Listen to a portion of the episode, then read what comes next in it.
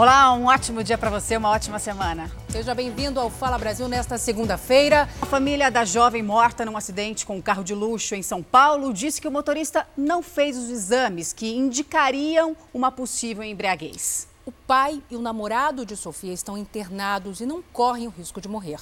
O corpo dela foi enterrado nesse domingo. Sofia Menegatti, de 18 anos, e Thomas Borleng, de 17, estavam juntos havia três meses. Thomas postou uma declaração para a namorada e escreveu nas redes sociais: Essa foi minha última noite com você, um dos dias mais especiais da minha vida. Foi um jantar romântico tão perfeito. O jantar foi uma comemoração do Dia dos Namorados na última sexta-feira. Depois do jantar, Sofia e o pai dela, Gerson, foram levar Thomas para casa. No caminho, foram atingidos por um carro de luxo na zona leste de São Paulo. Thomas e Gerson estão internados e fora de risco. Mas Sofia morreu no hospital e o corpo foi enterrado ontem, neste cemitério. O condutor do carro que provocou o acidente, Vicente de Paulo Maltoni Júnior, teve ferimentos leves. Segundo o boletim de ocorrência, ele alegou que não iria guardar o resgate. Vicente segue em liberdade. O caso foi registrado pela polícia como lesão corporal culposa, sem intenção de matar. O motorista do carro de luxo não fez o teste do bafômetro e a família de Sofia quer saber se ele estava embriagado. Estamos pontuando nesse momento a falta do pedido de exames toxicológicos. Outra coisa, ele saiu do local por conta própria, não foi encaminhado ao IML. A família quer saber por que o boletim de ocorrência não cita que dentro do carro de luxo havia garrafas de bebida alcoólica, nem que todos os airbags foram acionados, o que sugere velocidade alta. É, se ele tivesse feito os, os exames toxicológicos ou se tivessem sido colocado no boletim de ocorrência que existiam sinais de embriaguez, automaticamente teria sido é, no boletim sido lavrado flagrante e aí ele iria responder não por lesão corporal, porque nós tivemos um óbito de uma menina de 18 anos. Então assim, ele iria responder por homicídio doloso, com intenção de matar. Sofia estava estudando para prestar vestibular e tinha o sonho de fazer faculdade de Relações Internacionais. Nós fomos até o prédio onde mora o motorista Vicente, mas não fomos atendidos. A gente segue nesse assunto porque, segundo a Secretaria de Segurança Pública de São Paulo, já foram feitos exames clínicos para saber se o motorista estava ou não embriagado. O Lucas Carvalho tem mais detalhes para a gente sobre esse caso. Lucas, bom dia para você. Esse resultado já foi divulgado, Lucas? Ainda não. Um ótimo dia para você também, uma excelente semana para todo mundo. A Secretaria de Segurança Pública de São Paulo disse que o motorista passou por exames clínicos assim que ele se envolveu nesse acidente. Ele foi encaminhado para uma unidade de saúde, passou por esses exames, mas os resultados ainda não foram divulgados. Esses resultados, assim como é, o trabalho da perícia, os laudos dos peritos e câmeras do circuito de segurança, vão ser elementos importantíssimos para esse momento da investigação. Por enquanto, o motorista segue em liberdade. Ele vai responder, responder solto por homicídio culposo, que é quando não há a intenção de matar. Voltamos aos estúdios do Fala Brasil. Para mais violência, Roberto, uma briga entre vizinhas virou caso de polícia na região metropolitana de Belo Horizonte. A mulher de um traficante foi presa, né, Salsi? Drogas, armas e também um colete à prova de balas foram apreendidos. Quase 500 pinos de cocaína, uma barra de pasta base da mesma droga e quatro tabletes de maconha.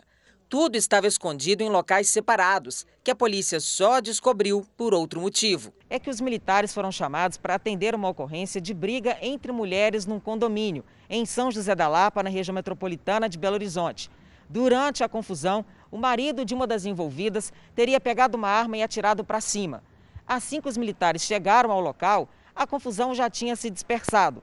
Mas o homem, suspeito de fazer os disparos, já era um velho conhecido da PM. Por isso, os policiais decidiram ir até o apartamento dele e lá encontraram parte do material. Este colete à prova de balas, munições de vários calibres, 5 mil reais e as pequenas porções de drogas estavam no apartamento do casal. Na área externa do condomínio, a gente encontrou uma carabina calibre 22, Passado algum tempo, nós recebemos uma outra informação que esse autor teria voltado no, em um outro bloco e deslocamos para lá. E dentro do, do açapão, no quarto andar, a gente encontrou o restante do material. Foram apreendidos ainda uma touca, uma espingarda calibre 22 com uma luneta de aproximação da imagem e silenciador, uma réplica de pistola, um binóculo, uma caderneta com anotações do tráfico e até uma máquina de cartão. O homem, suspeito de ser o gerente do comércio de drogas, conseguiu fugir. Agora presta atenção nessa história. Um estudante preso por engano na Bahia finalmente foi solto depois de protestos e de uma campanha nas redes sociais. A família e os amigos dizem que ele foi vítima de racismo porque ele foi preso em flagrante sem qualquer prova ah, contra ele, é, Roberto. É muita injustiça. Ele não tem passagem pela polícia, saía de uma agência bancária no momento em que foi confundido com o suspeito de roubar um carro. Logo após ser liberado da delegacia na manhã deste domingo, o jovem Gabriel Santos Silva, de 22 anos, comemorava a liberdade e protestava junto com a família, amigos e representantes de entidades que atuam na luta antirracista. Gabriel foi preso por engano na última sexta-feira ao sair de uma agência bancária. Ele foi confundido com outro homem acusado de roubar um carro e que estaria tentando extorquir a vítima. Mesmo alegando inocência e sem passagem pela polícia, Gabriel foi preso em flagrante, sem qualquer prova contra ele. Dois policiais a paisana desceram, já atirando, afetou um disparo, pegou no chão. Logo eu me rendi, botei a mão na cabeça, soltei, pensei que era um assalto até. E aí eles disseram que é, cadê o carro, cadê o carro, todo mundo perguntando sobre um carro e eu não sabia o que, que carro era, porque eu não fazia ideia do que estava acontecendo. A mãe do jovem só soube da prisão do filho na noite de sexta-feira. Ela foi surpreendida pela notícia deixou meu filho sem menção nenhuma de se defender. De acordo com a família, a primeira tentativa de tirar Gabriel da prisão foi em vão. Ao invés da soltura, ele teve o pedido de prisão preventiva decretado e seria encaminhado para o presídio. Mas uma mobilização nas redes sociais chamou a atenção de muita gente e colocou a hashtag Soltem Gabriel entre os assuntos mais comentados da internet. Dois advogados que atuam em causas raciais abraçaram o caso e entraram com pedido de habeas corpus. Agora, a mobilização é para que o processo seja arquivado. Uma denúncia infundada contra um jovem inocente prejudica todo o seu histórico social, trabalhista, e houve uma mancha assim na sua imagem, na sua honra. Para Gabriel, não há dúvidas de que o racismo foi o que motivou a prisão e diz que esse episódio serviu de impulso para seguir lutando por igualdade e para que outros jovens não sejam vítimas do que ele passou. Quero primeiro botar minha cabeça no lugar, conversar com meu pai e minha mãe direito, é, depois continuar nessa luta, que como foi, pode acontecer com qualquer outro, qualquer outro dia. De volta ao Brasil, o prefeito de São Paulo, Bruno Covas, trabalha de casa depois de ser diagnosticado com a Covid-19. Ele que também enfrenta um tratamento contra um câncer. Vamos conversar com Mitchell Diniz. Mitchell, bom dia para você. Atualiza para a gente, por favor, qual é o estado de saúde do prefeito Bruno Covas. Muito bom dia. O prefeito Bruno Covas é considerado assintomático, ou seja, ele está com o vírus, mas não apresenta sintomas. Ele está trabalhando de casa e respeitando as normas de saúde para evitar contágio. Lembrando que Bruno Covas está em tratamento contra um câncer no sistema digestivo há oito meses, câncer que acabou se espalhando pelos gânglios linfáticos. E o Brasil já passou dos 867 mil casos confirmados da Covid-19, com 43.332 mortes. Aqui no estado de São Paulo, são mais de 178 mil casos, com 10.581 mortes. Voltamos aos estúdios do Fala Brasil. Obrigada pelas atualizações. No Rio de Janeiro, 5 mil taxistas vão fazer a partir de hoje teste de coronavírus em um sistema drive-thru no sambódromo da Marquês de Sapucaí, lá no Rio. Vamos para lá conversar com a Aline Pacheco. Aline, querida, bom dia para você. Como é que vai acontecer essa seleção? Como os taxistas vão ser selecionados para esses testes? Olá, bom dia. Aqueles que fazem mais corridas pelo aplicativo da prefeitura, ou seja, quem faz mais viagens vai ter prioridade. E hoje a nossa equipe está aqui na Barra da Tijuca para mostrar para vocês o seguinte, tá? Um tempo instável, fechado, nublado, chove a todo instante, por isso a praia tá desse jeito, vazia. Mas no sábado, gente, Temperatura máxima de 34 graus ficou lotado. O que ainda não pode é ficar na areia tomando banho de sol. No mar, praticando esporte individual, pode, assim como no calçadão. Os shoppings também ficaram lotados durante todo o fim de semana. De quinta até domingo, 74 multas foram aplicadas e seis lojas foram fechadas. Hoje tem uma reunião para decidir a próxima fase da flexibilização aqui no Rio de Janeiro.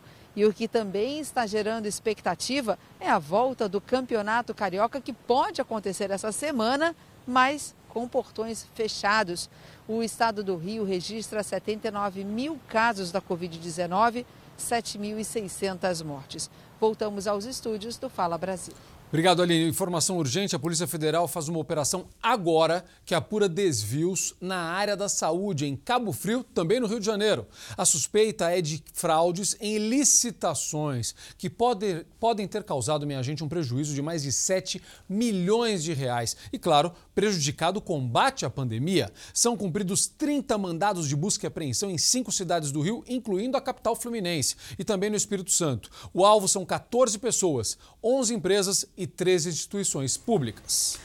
Polêmica em meio à pandemia no Rio Grande do Sul. Uma nova fase da flexibilização, Porto Alegre fez alterações no decreto publicado na semana passada e que entraria em vigor ainda hoje, né, Jairo Bastos? Bom dia para você. E com essa nova ordem da prefeitura, como é que o comércio vai funcionar na cidade, hein? Oi, bom dia para você, bom dia a todos. Os shoppings vão poder abrir, desde que lojas com faturamento mensal igual ou superior a 400 mil reais vão precisar fechar. Essas lojas vão precisar se adaptar. Outra medida é que academias vão poder abrir, desde que mantendo a ordem de distanciamento social e também fazendo a higienização correta do ambiente. Salões de beleza também vão abrir, desde que com a capacidade máxima de 30% da ocupação normal. O prefeito de Porto Alegre, Nelson Marquesan Júnior, afirmou que essas medidas não vão afetar o transporte público e nem a presença da população em áreas de lazer, é claro, observando o distanciamento e também todos os cuidados. Essas medidas vão ser publicadas hoje e entram em vigor a partir de amanhã.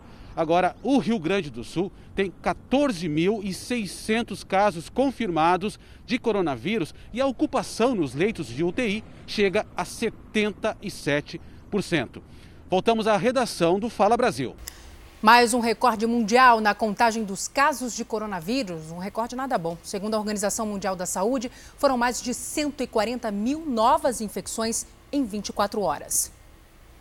Com isso, o número de infectados pelo novo coronavírus soma quase 7 milhões e 700 mil em todo o mundo.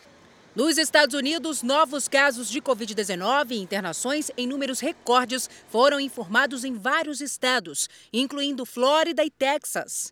Mas em Nova York, apenas 23 mortes foram registradas em um dia. Esse é o menor número desde 20 de março. A China está em alerta com a capital Pequim, que registra uma nova onda de casos. O novo surto teve início em um mercado que já foi fechado. As autoridades estão fazendo testes em massa nos moradores dos arredores desse comércio.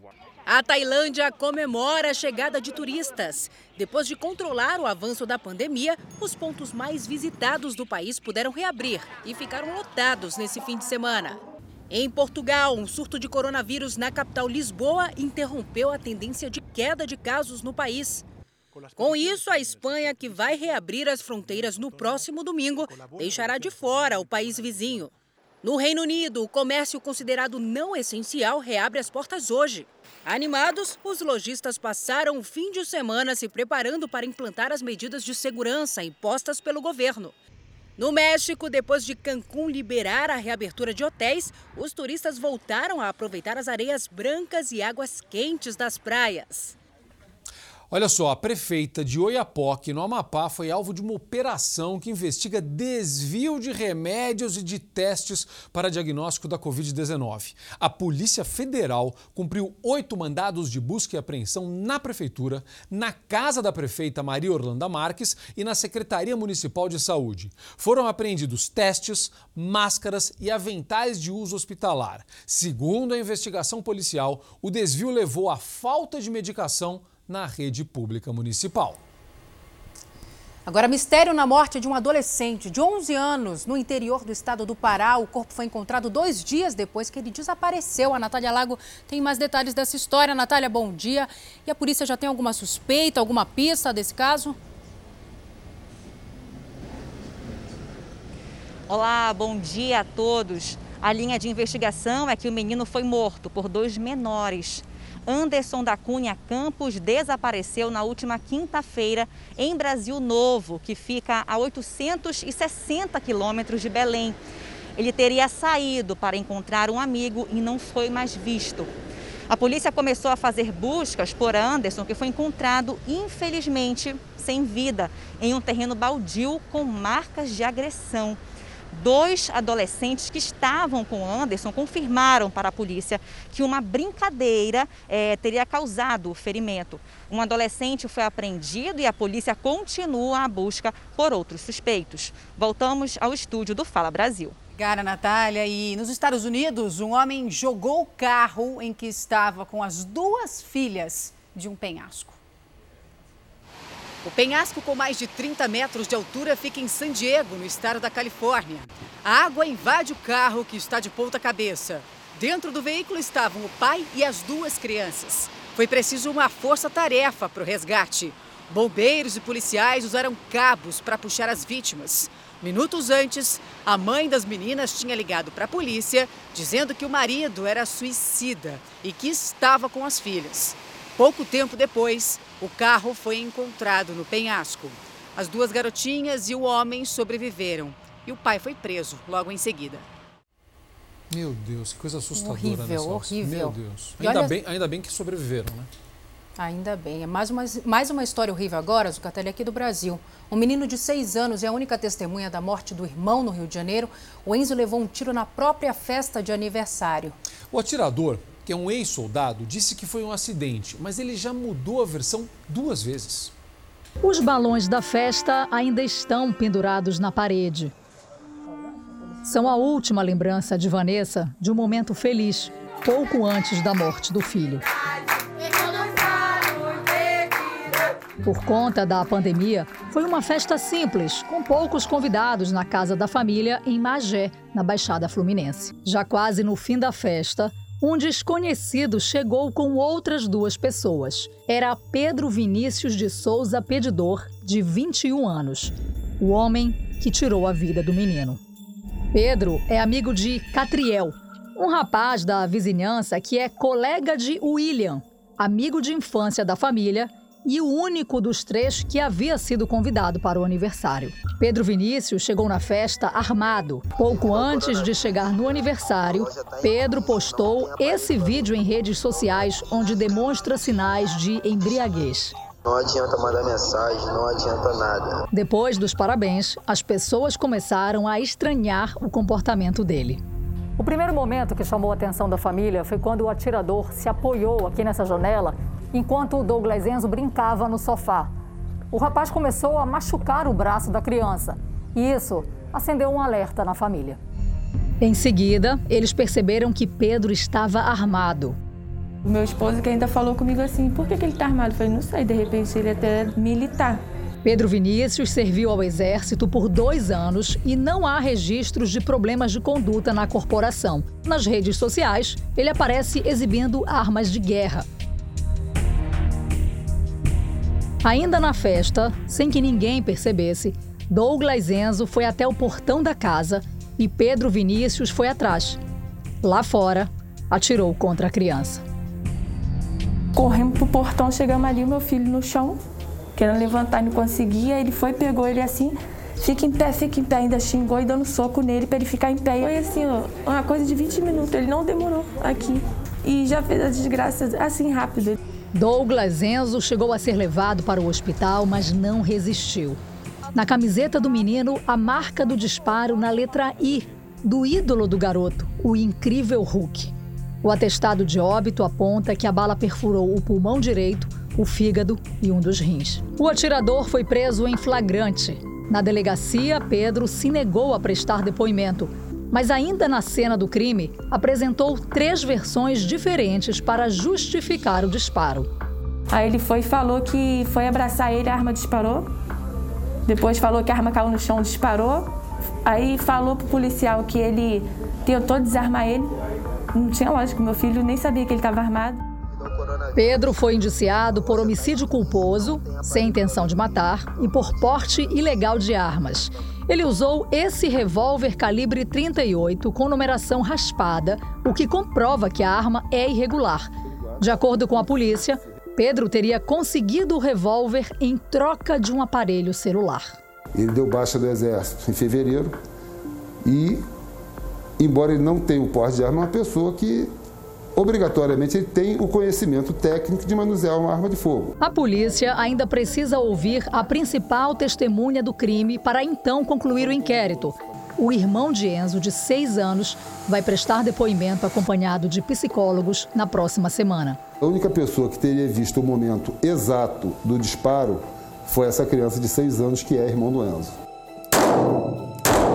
Este especialista diz que as chances de uma arma cair no chão e fazer um disparo acidental são mínimas. Seria preciso que a trava de segurança do revólver estivesse quebrada. Eu diria que nesse caso específico para o revólver é uma possibilidade muito reduzida. Aqui no Brasil, mais uma ação policial contra fraudes na compra de produtos médicos que está sendo realizada nesse momento na Grande São Paulo. Quem tem as informações ao vivo é o Mítil Diniz, né? Mítil que está na Prefeitura de Mauá. Mais uma vez, bom dia para você. Viu? O prefeito da cidade é um dos alvos, né, dessa operação. Ainda não está confirmado, mas o prefeito aqui de Mauá, Atila Jacumucci, seria investigado pela Polícia Civil e pelo Ministério Público por fraude na compra de materiais hospitalares. Nessa operação, inclusive, já teria sido feita feito cumprido o mandado de busca e apreensão na casa do prefeito aqui em Mauá e também na própria sede da prefeitura. Essa operação também está sendo realizada na capital paulista e nos municípios de Barueri e Jundiaí.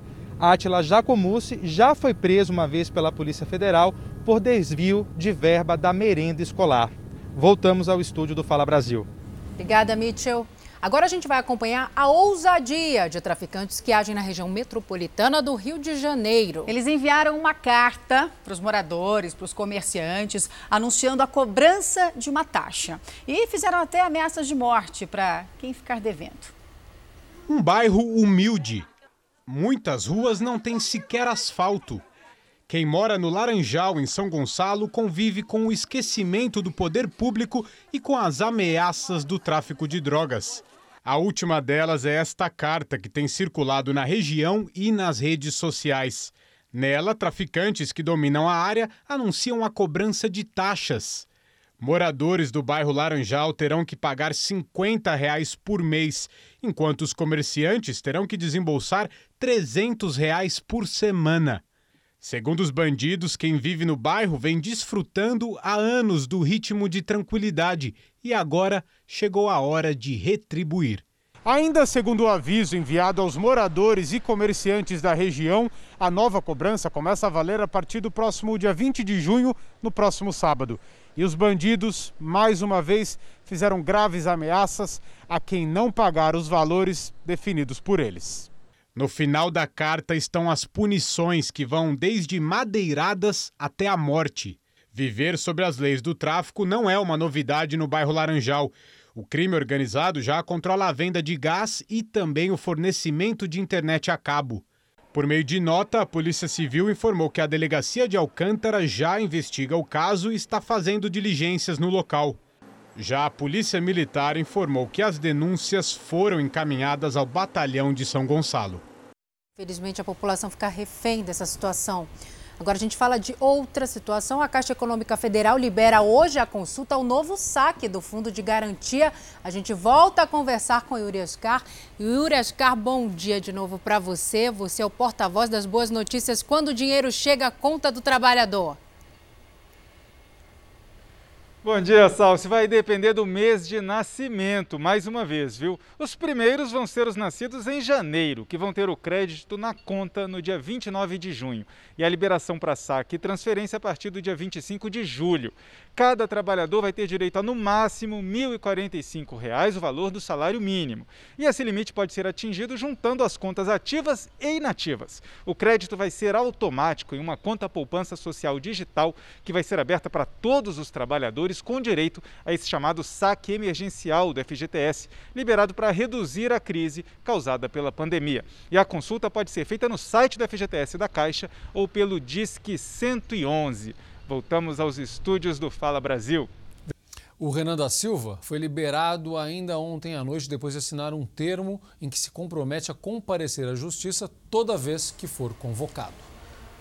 Bom, muitas famílias carentes né, estão precisando de apoio neste momento de crise por causa do coronavírus. E a campanha SOS Famílias do Sertão está lev levando né, ajuda às famílias mais afetadas pela pandemia no Nordeste. Muita gente está colaborando. E se você ainda não contribuiu ou quer contribuir ainda mais, aponte o seu celular para o QR Code que está aí na sua tela. Você pode, claro, entrar também no site sosfamiliasdosertão.org participe. A gente não tem ideia da necessidade de algumas famílias, né? Faça sua doação e ajude a quem realmente precisa. Um friozinho, uma mudança brusca de temperatura que surpreendeu os moradores do Rio Grande do Sul. Eu gosto, viu, Salso? Em Porto Alegre, a queda foi de 23 graus Nossa. em menos de dois dias. A capital registrou mudança brusca na temperatura, de 27 graus e meio na sexta para a mínima do ano, 4,8 graus no domingo, de céu azul e sol. Ao todo, 26 cidades do estado registraram a mínima do ano, sendo que em seis delas os termômetros não chegaram nem a 1 grau. E olha que ainda falta quase uma semana para o inverno. Estação favorita do Alessandro, que saiu de manga curta. Eu sempre gostei do inverno, né? Eu tenho dificuldade com o verão, temperatura muito quente, eu tenho dificuldade. Então, quando chega o inverno, essa temperatura aí de 7, 8 graus, 10, 10 graus, eu acho que é uma temperatura bem boa. Então, claro, a gente sente um friozinho de noite, puxa um casaco, mas geralmente é manguinha mesmo. O casal comprova aquela expressão de que os opostos se atraem. Tô sempre com frio, é o contrário. Tô sempre quentinho. Ele tá sempre assim de camiseta. Pode ver, viemos aqui, tá frio, pra mim tá super frio, ele tá só de manguinha. Ainda falei, pega um casaco, ele não, não precisa. Ele tem muito calor. O ar gelado perde força nesta segunda-feira no Rio Grande do Sul, mas a instabilidade volta na quarta-feira com possibilidade de chuva nas regiões oeste e sul. O frio deve voltar na próxima quinta-feira. Isso não foi só no Rio Grande do Sul, não, viu? Várias cidades brasileiras tiveram mudanças bruscas de temperatura nos últimos dois dias. Em Santa Catarina, por exemplo, hoje amanheceu tão frio que teve até geada, né, Vanessa Nora? Bom dia para você. Qual foi a temperatura mínima por aí? É isso, bom dia a todos. Então, dessa vez, a cidade que registrou a menor temperatura foi Bom Jardim da Serra, com 3 graus negativos. Urubici também teve temperatura negativa, menos 2 graus. Em São Joaquim, também às 7 horas da manhã, um pouquinho antes das 7 horas, os termômetros já marcavam abaixo de zero. E com uma temperatura baixa assim, o amanhecer rendeu aquelas imagens lindas que você está vendo aí na tela. A geada cobriu os campos, uma camada fina de gelo ficou sobre a vegetação. Aos poucos, o sol vai derretendo o gelo, mas enquanto isso dá para aproveitar bastante curtindo a paisagem. Só neste ano já são mais de 50 dias com registro de geada em Santa Catarina, rendendo essas belas paisagens. Voltamos ao estúdio do Fala Brasil. Obrigado, Vanessa. E o movimento contra o racismo chega ao mundo da moda. Modelos negras denunciam abusos e preconceito nos bastidores dos desfiles. As modelos negras acusam empresas e estilistas de racismo e conduta abusiva durante os desfiles, além de discriminação na hora da escolha para o trabalho. Nós vamos conversar agora com a Ana Paula, que trabalha como modelo e já vivenciou diversas situações de racismo e preconceito nos desfiles que participou. Ana, isso é realmente comum de acontecer no mundo da moda? Sim, sempre foi comum. né? Porque o racismo é uma questão estrutural, né? Falando de Brasil, então a moda não ia estar por fora né, esse, esse mundo da moda, e agora é que as coisas estão começando a ser expostas, né? Ana Paula sentia mais a diferença quando era a única negra presente no trabalho. A dona do, da, dessa marca, ela tinha um sério problema comigo. Tudo que eu fazia, qualquer coisa, ela reclamava, mandava refazer, até que uns funcionários que estavam trabalhando também nesse dia na campanha me, me chamaram de canto para pedir desculpas, porque eles estavam percebendo quanto que ela estava me tratando mal na frente de todo mundo. Até o cabelo era motivo de crítica. Eu tinha um black bem grande e aí ele estava solto para um trabalho e aí quando chegou na hora do trabalho pediram para mudar porque aquele o meu black dava uma, uma imagem de sujo. Olha isso, é muito absurdo. O medo de perder o emprego ou de sofrer represálias faz com que muitas modelos não falem da situação. Mas a denúncia é um passo importante para o fim do preconceito. O silêncio fortalece o agressor. Então, enquanto as pessoas se calam, o agressor vai progredindo naqueles comportamentos discriminatórios, preconceituosos, porque ele tem a certeza da impunidade. Para dar voz a todas essas vítimas, foi criado numa rede social o perfil Moda Racista. Com mais de 25 mil seguidores, ele exibe outros relatos de jovens que foram maltratadas durante desfiles. A modelo Tainá Santos também começou um movimento contra o racismo na moda usando suas redes sociais. Ela acusa os estilistas Reinaldo Lourenço e Glória Coelho de serem preconceituosos com modelos negras. Segundo ela, os estilistas quase não utilizam negros nos seus trabalhos. No mundo da moda, sistematicamente negros e negras são excluídos. Tem alguma coisa errada? Estamos juntas nessa, isso é só o início desse movimento, é só o início de uma caminhada para uma outra moda. Quem vai fazer essa nova moda é a gente, é a gente que está né, levantando essas questões e falando ou a moda muda ou não dá para continuar desse jeito. E os estilistas acusados não quiseram falar com a nossa equipe. Em um manifesto, a estilista Glória Coelho reconheceu que, por séculos, a moda privilegiou padrões de beleza eurocentristas e que ela ou pessoas da equipe dela no passado podem ter compactuado com isso. A estilista se comprometeu a incluir meninas negras em todas as campanhas futuras. Reinaldo Lourenço, em comunicado divulgado nas redes sociais, reconheceu o erro, pediu desculpas e disse que vai mudar. Não medirei esforços a fim de ampliar a representatividade e valorizar a diversidade racial brasileira por meio da minha marca em relação às modelos negras e aos outros profissionais de moda, disse. Você já experimentou um aplicativo que transforma a foto da pessoa para o gênero oposto? Pois é, virou mania entre celebridades e anônimos nos últimos dias. Mas, né, sempre tem o mas, ele pode ser, na verdade, uma armadilha para roubar dados pessoais, repassar a empresas ou até mesmo a criminosos. Os famosos aderiram à nova febre da internet. A apresentadora Ana Hickman mostrou sua versão masculina a dupla sertaneja Marcos e Belucci ficou irreconhecível. E o que dizer então de Wesley Safadão? As redes sociais foram inundadas de fotos do tipo como você seria com o rosto do sexo oposto. César Filho e MC Kevinho também entraram na onda, além de milhões de pessoas ao redor do mundo. Mas a diversão pode esconder armadilhas. Para participar da brincadeira, o usuário deve baixar um aplicativo no celular que é de graça, mas tem que aceitar os termos de uso e condições do fabricante. E é aí que mora o perigo. Para este advogado, é o mesmo que o usuário dar permissão para que programas de computador vasculhem os dados pessoais. Se um aplicativo colhe dados dentro do seu celular, sabendo o que você gosta, o que você curte, o que você compartilha, o que você armazena, e você ainda abre mão da sua imagem para esse aplicativo, poderia se ter um uso absurdo com relação à sua imagem e, pior ainda, com relação aos seus dados, trazendo fake news a você. Informações pessoais em mãos erradas também podem causar prejuízos financeiros, como a compra indevida de produtos ou até mesmo extorsão para evitar o vazamento de conteúdo particular. Então, a orientação para todo aplicativo Febre é que antes de baixar, E antes de aceitar o termo de uso que deve ser lido, se pesquise na internet sobre o histórico desta aplicação. No ano passado, este mesmo aplicativo desenvolvido na Rússia simulava o rosto envelhecido do usuário. O perigo era o mesmo.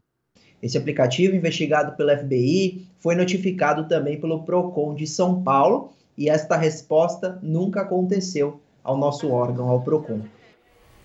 Admito, viu, Salso, que eu entrei. Você viu, né? Já excluiu? Você viu, já deletei. Eu, eu, eu li o post do Durso e já deletei. Mas aí, né, enfim, a gente aprende nessas horas. É.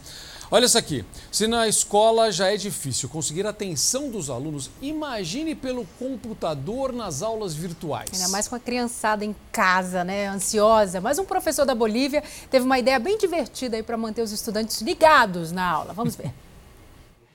Em uma aula, Jorge Manolo é o Homem-Aranha. Em outra é o Super-Homem e também é o mais rápido do mundo, o Flash. Para os alunos, assistir às aulas com ele é uma diversão.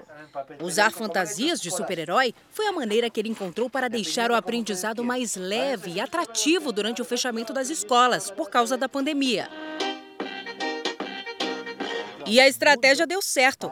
Jorge conta que teve um caso de irmãos que chegaram a brigar para ver quem ficava com o computador, de tão interessados que eles estavam na aula virtual. Porque agora estamos nós. A sala do professor é lotada de fantasias e objetos que ajudam a entreter a garotada que tem entre 9 e 14 anos. Para o professor, que é apaixonado pelo que faz, depois desta quarentena, a forma como as aulas são feitas será transformada de vez. Abraços a todos.